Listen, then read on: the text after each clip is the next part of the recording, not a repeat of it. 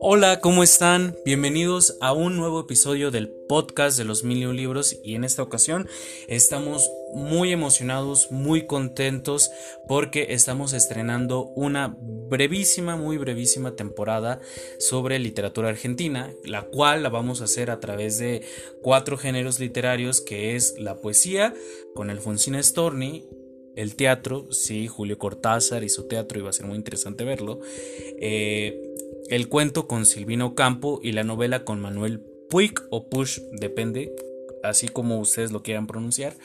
Y pues bueno, les recuerdo que no se olviden de seguirnos en las redes sociales, en Facebook, Instagram y Twitter como los Million Libros MX. Y pues nada, aquí tenemos a David Bernal. ¿Cómo estás, David? Hola Gerardo, todo bien, todo bien, muy emocionado. Volvemos al podcast, disculpen, disculpen. Hola queridos oyentes, tuvimos algunos problemas logísticos, pero bueno, ya estamos de vuelta, así que invitadísimos a que vuelvan a hacer ruido por acá también. Eh, y si, pues ya han escuchado los otros podcasts, también pues recuerden, tenemos librería, tenemos lives, tenemos mil cosas ahí en nuestras redes sociales. Entonces invitadísimos a que nos sigan en cualquiera de esos canales. Gerardo, ¿por dónde vamos a empezar? En esta bella aventura llamada Argentina.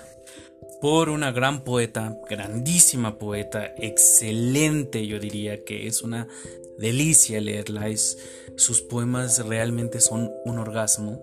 Y hablo nada más y nada menos que de Alfonsina Storni, que su literatura, su poesía, su teatro rebasan la frontera argentina para convertirse en algo universal. Y ahorita lo vamos a ver porque de verdad léanla, es una delicia. No, con esa voz tan hot y con esos términos, yo, yo te pongo a leerla, no, pero de verdad, de verdad, de verdad, es una muy, muy, muy buena poeta. Si no les gusta la poesía, si no han empezado la poesía, si les da curiosidad la poesía, si por la razón que sea no se han aproximado o no conocen a la autora, de verdad, invitadísimos a que la lean. Esperamos a que este podcast eh, los convenza de leerla, porque de verdad que es una poeta increíble. Es una poeta que a lo largo del siglo XX sí cambió la dinámica, la escena latinoamericana de la poesía y de la literatura. No sé del teatro, ya hablaremos después de eso, que Gerardo nos va a comentar, pero de verdad, o sea, invitadísimos a leerla.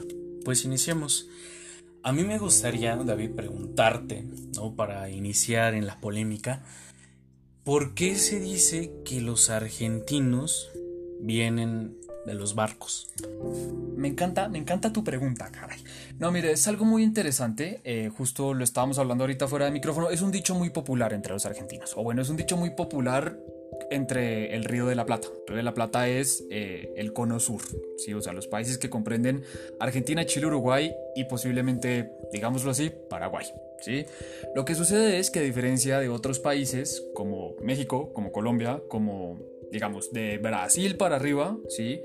no se vio de tal forma una inmigración tan grande durante fines del siglo XIX. Sí, es decir, siempre han migrado los europeos hacia acá, pero en Argentina y en Uruguay particularmente, como pues tienen salida hacia el Atlántico, hacia finales del siglo XIX, mucha población obrera, o sea, sí, mayoritariamente gente que no necesariamente bajo una consigna como de, ay, vamos a turistear, vamos a ver qué hay en Buenos Aires, no, sino bajo una función muy de necesitados, muy de, uy, la tenemos aquí como muy dura en Europa, eh, vamos a irnos a saltar el charco hacia Argentina, ¿sí?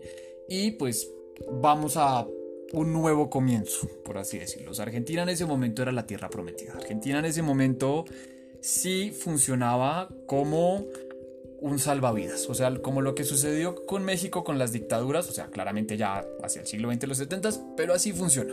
Sí, o sea, es una migración medianamente forzada en donde toda esta gente llega de los barcos, justamente por eso es que dicen que de ahí vienen, y esa es la razón por la cual si ustedes van a Argentina, por lo general, van a encontrarse con muchas personas que no tienen apellidos, ¿cómo decirlo Gerardo? Españoles. Españoles comunes, digámoslo así, yo mi apellido Bernal, Gerardo se apellida Luis, eh, o no sé, seguramente ustedes tienen algún amigo, familiar, lo que sea, que tiene un apellido común, ¿no? Hernández, González, Galindo, Galindo, Hernández, Hernández qué sé yo, si no, tienen otro tipo de apellidos, ¿sí? O sea que no necesariamente son apellidos, como les digo, comunes, sino son que parecen así como sacados de un lugar muy extraño, o sea, Europa. Llámese Messi, llámese Maradona, llámese, no sé, Falcioni, llámese, llámese Scalan, un saludo a mi cuñado, por cierto, o sea, apellidos que uno comúnmente no va a ver, ¿sí? Entonces, esa es la razón. Si ustedes conocen a algún argentino, puede que sus abuelos, sus bisabuelos sean europeos, ¿no? O tengan pasaporte europeo o tengan alguna raíz, digamos, directamente europea. Entonces, por eso es que así les dicen a los argentinos. O bueno, por eso ellos dicen que vienen de los barcos. Sí, eso está muy interesante, ¿no? Y ya, bueno, ya después que este, este dicho va a ser aprovechado por varias personas para hacer comentarios pues, denigrantes, ¿no? Es un poquito nada más. Pero sí. Pero sí, o sea, qué, mala onda ahí de parte de ellos. Pero bueno, eh, ¿cómo crees que esta, este episodio histórico o este movimiento ahí que se dio a finales del siglo XIX está conectado con Alfonsina Storni? Pues mire, es muy interesante porque Storni como tal no es argentina. ¿A qué no hay nada dónde es? De Suiza. Ay, pues, pues qué, pues qué soplón. Pues sí, pues efectivamente ella es de Suiza. Ella viene de una familia suiza. Ella en sí, pues les digo, nace en Suiza, nace en un cantón. Ella viene de la parte italiana de Suiza. Por más de que Suiza sea un país metidito en la mitad de los Alpes y que es una cosa mini, ellos siempre tienen como esta, no entiendo muy bien, pero tienen esta cuestión lingüística en donde hay una parte italiana, hay una parte francesa y hay una parte alemana. ¿sí? Ella viene de la parte italiana. Sus familiares, es decir, su papá, su mamá y sus hermanos, creo que si mal no recuerdo tenían dos, se vienen a Argentina, como les digo, a decir, bueno, no necesariamente son obreros, pero no están en las mejores condiciones económicas, entonces dicen, bueno, vámonos a saltar el charco, a ver qué podemos encontrar en ese nuevo continente que en teoría nos está ofreciendo una serie de ventajas. Lo que sucede, lamentablemente, o afortunadamente para la, para eh, para la poesía de Stormy, perdón, ya volví, eh, tiene una niñez muy dura, tiene una niñez muy dura y su familia tampoco colabora, digámoslo así. El papá es un cervecero, sí, o sea, es comerciante local de cerveza, pero con el tiempo se empieza a ver en una serie de problemas, llámese depresión, llámese alcoholismo, eh, y empieza a extrañar su, su, tierra natal, ¿no? O sea, cuando uno llega a otro país y más por ciertas razones que no necesariamente sean, eh, sí, pues muy agradables, vaya, empiezan a haber esta serie de problemas. Entonces Storni dice, mi padre era un ser que sí trabajaba mucho, pero era un ser alcohólico, era un ser muy melancólico y era una persona que hasta el final de sus días nunca pudo levantarse anímicamente de eso. Entonces, a partir de ahí es que la vida de Storni tiene serios problemas emocionales. Ya lo vamos a ver en unos instantes con su poesía, ¿sí? Y la mamá, entre otras cosas, pues tampoco le va muy bien. Ya también hablaremos de alguna relación que ella tiene con el teatro ahí gracias a su mamá. Entonces, medio la vida de Storni se va desarrollando de esa forma. Por cuestiones de tiempo y por cuestiones de, de, no aburrirlos, tampoco les voy a echar toda la historia de Storni. Se sabe que su infancia fue así, fue una niña bastante especial en cuestiones que era tímida, que era una persona muy histriónica, que no necesariamente era una persona de muchos amigos y que siempre estuvo como muy metida en su mundo. Siempre fue una niña muy imaginativa.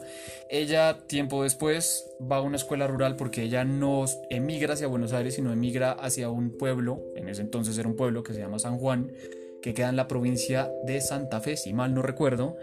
Y hacia la adultez ya, bueno, finalmente puede entrar a una escuela normalista, si se le puede llamar acá, o sea, una escuela rural, y llega a Buenos Aires. Cuando llega a Buenos Aires, que es así como la gran metrópoli del, del cono sur, se enfrenta a una ciudad completamente desconocida, pero también se enfrenta a algo que la va a marcar por siempre, que es el modernismo.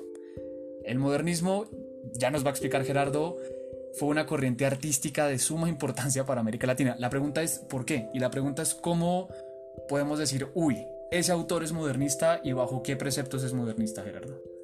Bueno, es muy interesante mencionar que el modernismo es una de las primeras movimientos, escuelas o como ustedes quieran llamarlo que surge en América Latina. O sea, varios, varios, varios movimientos, como por ejemplo el romanticismo, que tuvo mucha influencia aquí en América Latina, tanto estilísticamente como políticamente, pues es un movimiento que viene de Europa, de Alemania, eh, de Inglaterra y que vino a pegar acá también, ¿no? O sea, son ideas eh, importadas, por así decirlo. También estaba el neoclasicismo, que también se dio mucho acá, pero justo, ¿no? Son movimientos que vienen del otro lado del mundo. ¿Y qué es lo que pasa? pese aquí que en el, en el modernismo es algo, digamos, completamente latinoamericano, sí tiene bases del europeas, ¿no? O sea, porque de alguna manera, pues de ahí viene toda la tradición literaria, ¿no?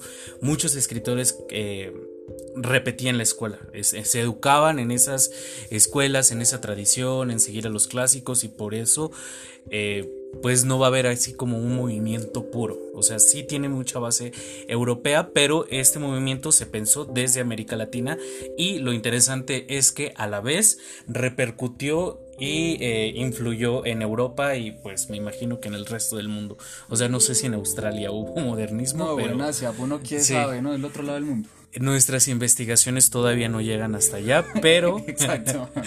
pero sí fue algo latinoamericano, orgullosamente latinoamericano. Y se caracteriza sobre todo por una renovación formal una renovación estética que busca la belleza. Y podrían decir, ay, pero pues básicamente eso es lo que hacen todos los movimientos, como diría el querido David Bernal. Hola. Pero eh, esto tiene, digamos que todos lo hacen por su propio lado, ¿no? Por su propio camino. Eh, cada movimiento, digamos que busca un camino propio a través de ciertas técnicas, a, través de ciertos temas para llegar a lo que se tiene que llegar y ahorita lo vamos a ver, ¿no? En ese sentido, por ejemplo, el, modernismo se plantea eh, una renovación formal en el sentido en el que los versos van a ser completamente rítmicos, musicales, se van a, manejar versos alejandrinos, dodecasílabos, enecasílabos y todo eso lo que va a hacer es crear que, eh, bueno, más bien los poetas van a elegir palabras, o sea, van a ser como casi casi si estuvieran haciendo un poema con una precisión matemática de elegir esta palabra tiene que ser porque se acomoda con esta sílaba y en esta métrica para generar un efecto que va a ser el ritmo. Ahorita lo vamos a ver eh, en algunos poemas de Alfonsina Storni cómo va a estar muy presente eso. Y bueno, temáticamente el modernismo tiene que ver con estas exploraciones que van a ser de mundos lejanos, ¿no? O sea, de personajes, de hábitat, de todo esto que tiene que ver con algo fuera de la realidad, o más bien diferente a la realidad que uno tiene y que básicamente algo es exótico. Por ejemplo, eh, se tiene, o bueno, se plantean muchas hadas, seres mitológicos, em, personajes históricos que van a, digamos, a permitir una o dar una identificación, ¿no? Eh, también tiene mucha influencia del romanticismo, un rechazo completamente a la sociedad, un escapismo, pero a la vez tiene este sentido cosmopolita y temas americanos justamente, pero a través de un lenguaje culto. Asimismo vemos que la belleza se crea a través de imágenes, del dolor, de la melancolía, de la muerte y con esto que vamos a leer a continuación se van a dar cuenta de que hay mucha digamos este sensorialidad. A veces por ejemplo mucha de la poesía de Alfonsina Storni tiene que ver con, lo sensorial y con la naturaleza, pero uno se podría preguntar así de como de, ay, pero la naturaleza qué?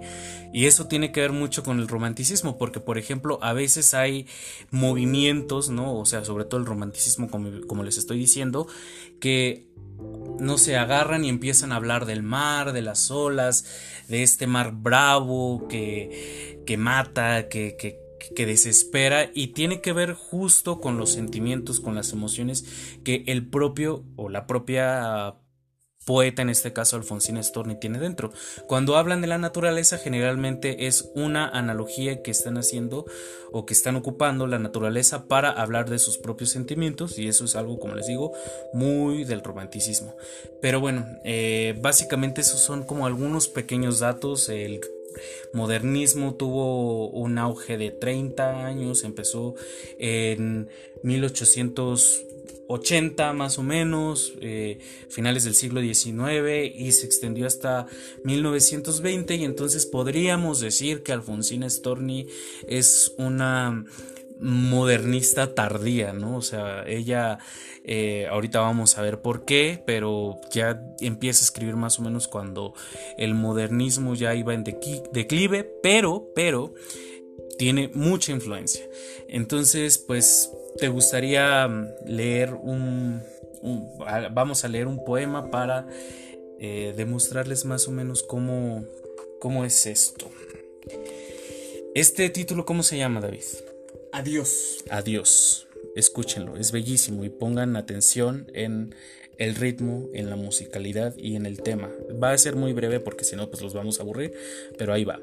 Dice, qué tristes las sombras, las sombras nefastas, las sombras creadas por nuestra maldad.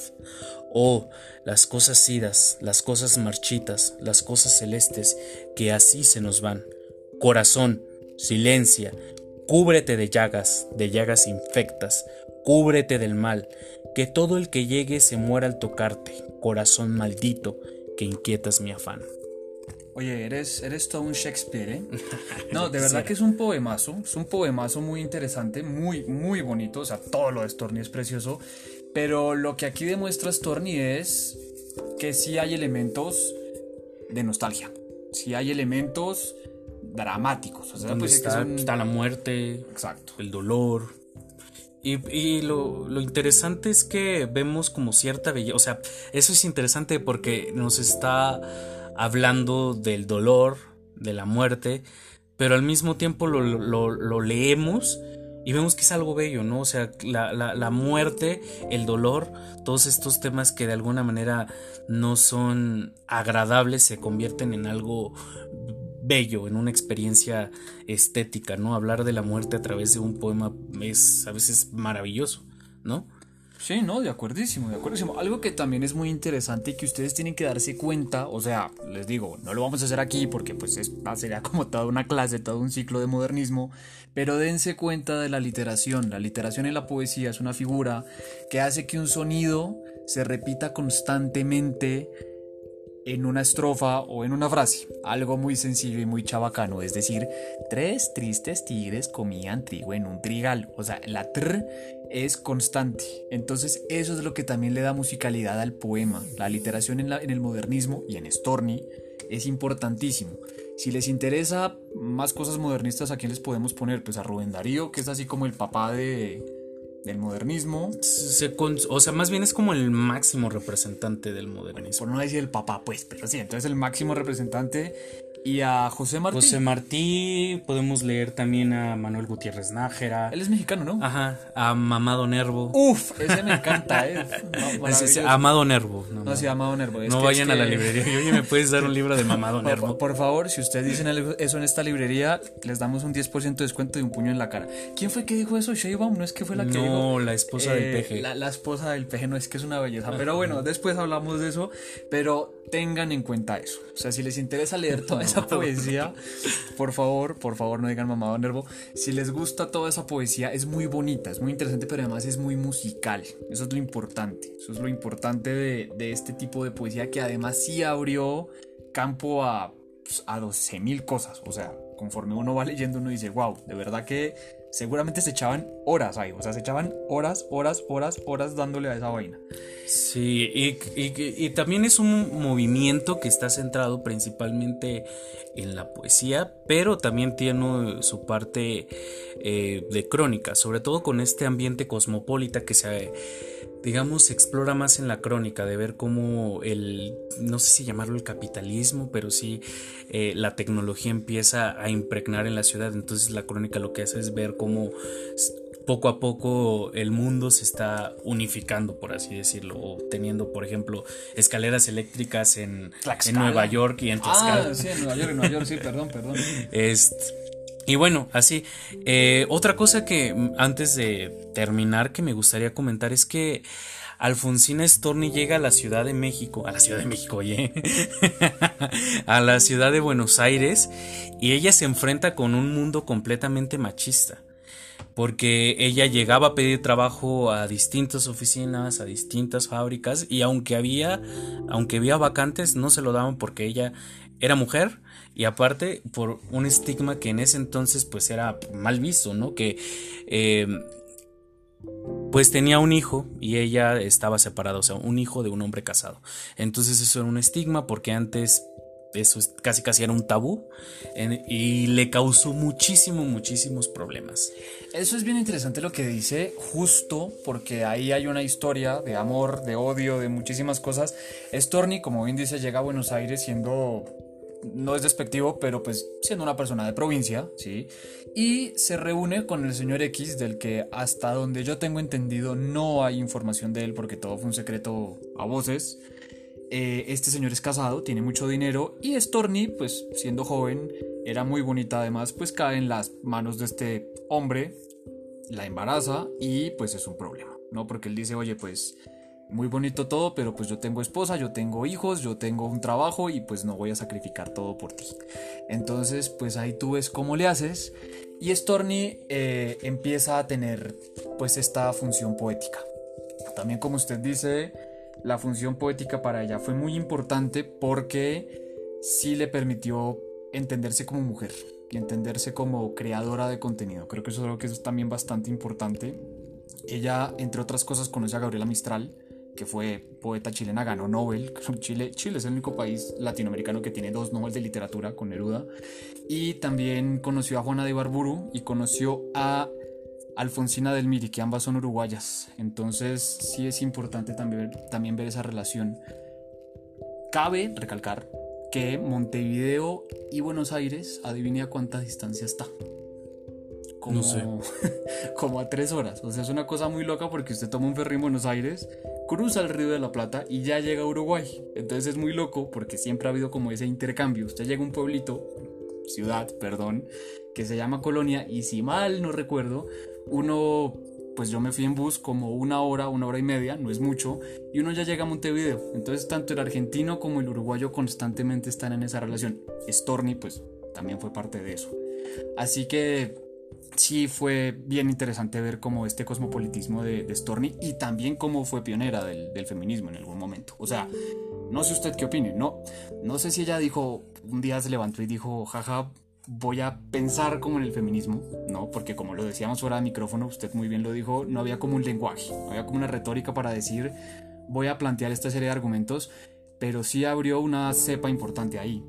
O sea, sí abrió una mina interesante como en, como en ese aspecto de género. Sí, o sea, porque, por ejemplo, pese a tener un pensamiento feminista, digamos, no se puede hablar como de feminista, así como ella es feminista y se declara completamente feminista, porque como bien, ¿no? O sea, no hay un lenguaje, no hay, no existía para en, el imaginario de Alfonsina Storni esa palabra, pero lo que ella sí era completamente feminista. Eh, lo que decíamos de tener este niño y decir, bueno, yo me hago responsable y me vale lo que diga la sociedad, ¿no? O sea, incluso dentro del modernismo, ustedes van a internet, revisan así como los autores principales y el 99.9% son hombres. Entonces Alfonsina Storni está también haciendo una conquista de espacios que generalmente son de hombres y ella dice pues yo también lo voy a hacer y lo hace de una manera impresionante. Ahorita David va a leer otro otro pequeño poema que es muy melancólico muy triste. Ahorita nos va a explicar cómo va a ser o bueno la historia detrás de ese poema. Pero sí Alfonsín Storni empieza a luchar desde a, hacer una lucha inconsciente, ¿no? O sea, y aparte lo hace sola, ¿no?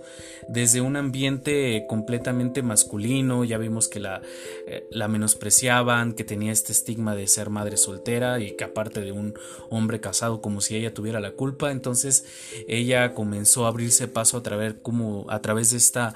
Em, de estos territorios marginados, ¿no? Y lo hizo muy bien y creo que la figura de Alfonsina Storni de alguna manera es como un pilar ¿no? que se debe tomar de ejemplo. Eh, algo muy curioso es que esta experiencia con su hijo ella la plasmó en una obra de teatro que se llama El amo del mundo, o sea, fíjense cómo ahí está el sarcasmo, El amo del mundo, que se las recomiendo mucho. Eh, es una obra de teatro que sí se se estrenó, pero que digamos a muchos críticos literarios no les gustó porque no, lo eran ajá no o sea era así como un poco como casa de muñecas que bueno no, ajá no les voy no les voy a espolear nada pero sí tiene que ver algo algo ahí como un poco moral de no entender a la obra así de por qué está ese personaje haciendo eso o sea qué onda no entiendo entonces más o menos ese es como lo que hace Alfonsina Storni en El amo del mundo y, bueno, Ibsen con La Casa de Muñecas. Dato curioso, Ibsen era noruego y casi nos damos en la cabeza los dos porque no sabíamos, decíamos, es del norte de Europa, pero ¿de cuál país es del norte de Europa? Sí, es que a veces se nos van los datos, disculpen. Así que, así que bueno, nada, dato curioso, era noruego. Pero sí, no, efectivamente, Storni, les digo, nos echaríamos aquí todo el libro de Storni, pues toda su obra, pero pues es un poco difícil también por cuestiones de tiempo. Pero pues, sí fue una mujer sorprendente, fue una mujer que lamentablemente, si bien tuvo una cierta fama en los, en los círculos académicos y en los círculos literarios, sí publicó en revistas, sí tuvo una relativa fama de, de, poeta, no pudo vivir de eso lamentablemente, por más de que muchos de sus amigos, entre otras cosas José Ingenieros, un poeta y ensayista argentino famosísimo, al que a mí me aburre muchísimo. Quiroga. Eh, sí, ya voy con Quiroga. Eh, la ayudó y pues también Horacio Quiroga, uno de los grandes, grandes, grandes cuentistas del siglo XIX y principios del XX uruguayo, que también dicen que fue amante mm, y bueno, más allá de amante sí forjó una relación de amistad bastante interesante. En algún momento se planteó, se especulan muchos de sus biógrafos, que Quiroga, él estaba en Misiones, Misiones es en la selva, le dijo estás cansada de todo esto, yo también estoy cansado de todo esto, pues vámonos los dos a la selva y nos volamos. O sea, y se acabó. Quiroga sí terminó en la selva, entre otras cosas, porque él también tenía serios problemas. Sí, estaba loquito, para qué voy a decir que no estaba loquito. Pero Storni a lo último dijo, sabes que la neta es que como que ya no me, como que ya no me gustó y como que eso fue también una presión de parte de sus amigos y de parte de, pues su círculo íntimo, decirle, mira, yo sé que Quiroga es muy buen escritor, yo sé que Quiroga es esto y lo otro, y Befos y todo el asunto, pero es una persona que no sabemos realmente cómo puede funcionar. Quiroga lamentablemente se suicida, no recuerdo bien en qué año, pero se suicida en, la selva, también hay una crónica muy bonita sobre su entierro, y Storni cae también una depresión muy, muy, muy profunda, todo esto se agrava cuando Lamentablemente, afortunadamente, la medicina ha avanzado, ¿no? A pasos agigantados, pero le diagnostican cáncer de mama. Y en ese momento el cáncer de mama era una sentencia de muerte. Storni finalmente creo que fue una decisión, vaya, muy drástica, pero a la vez muy poética, si se le puede decir. Sabiendo que tenía cáncer de mama, se fue a Mar del Plata, se fue a un club de mujeres, eh, a, digamos, comillas, descansar, jaja, descansar.